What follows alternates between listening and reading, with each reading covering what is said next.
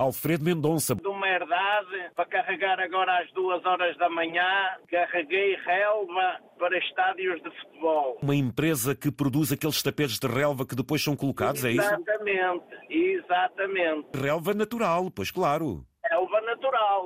Ela foi, foi levantada a partir das 10 e meia da noite, cerca das 10 e meia da noite, até às 2 da manhã que me carregaram o caminhão. Um tapete de relva, que dimensão pode ter? É assim, isto vem em rolos.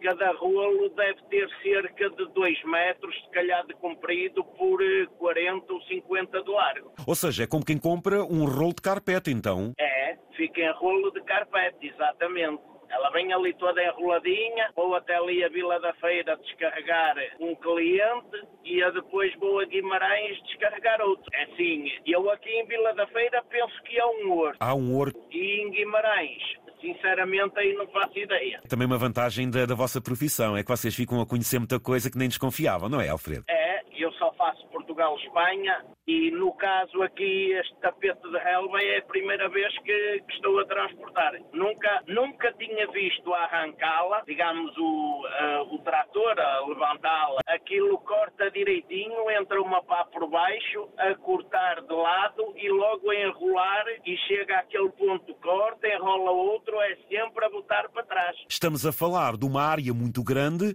para continuamente estar a produzir tapetes de relva, certo, Alfredo? É, é mesmo em Alcácer do Sal. Aquilo é uma herdade que eu, digamos, pus-me a ver aquilo, aquilo é enorme. A relva que lá produz, pelaquela que eu vi, seguramente se não tinha ali relva para 20 estádios de futebol, não tinha nada. É, eles tinham lá o sistema de rega, tanto que eu saí às duas e meia da manhã, já estava lá o sistema de rega a trabalhar, mas aquilo é furos que eles têm, possivelmente. Pois claro. Eu via lá os tubos metidos para, para o chão, garantidamente aquilo é por furos de água. Olha, meu amigo, o pior inimigo para si agora neste momento são ovelhas e cabras. Aí eu separo aí em algum sítio e, e olho que não faltam cabras por aí fora.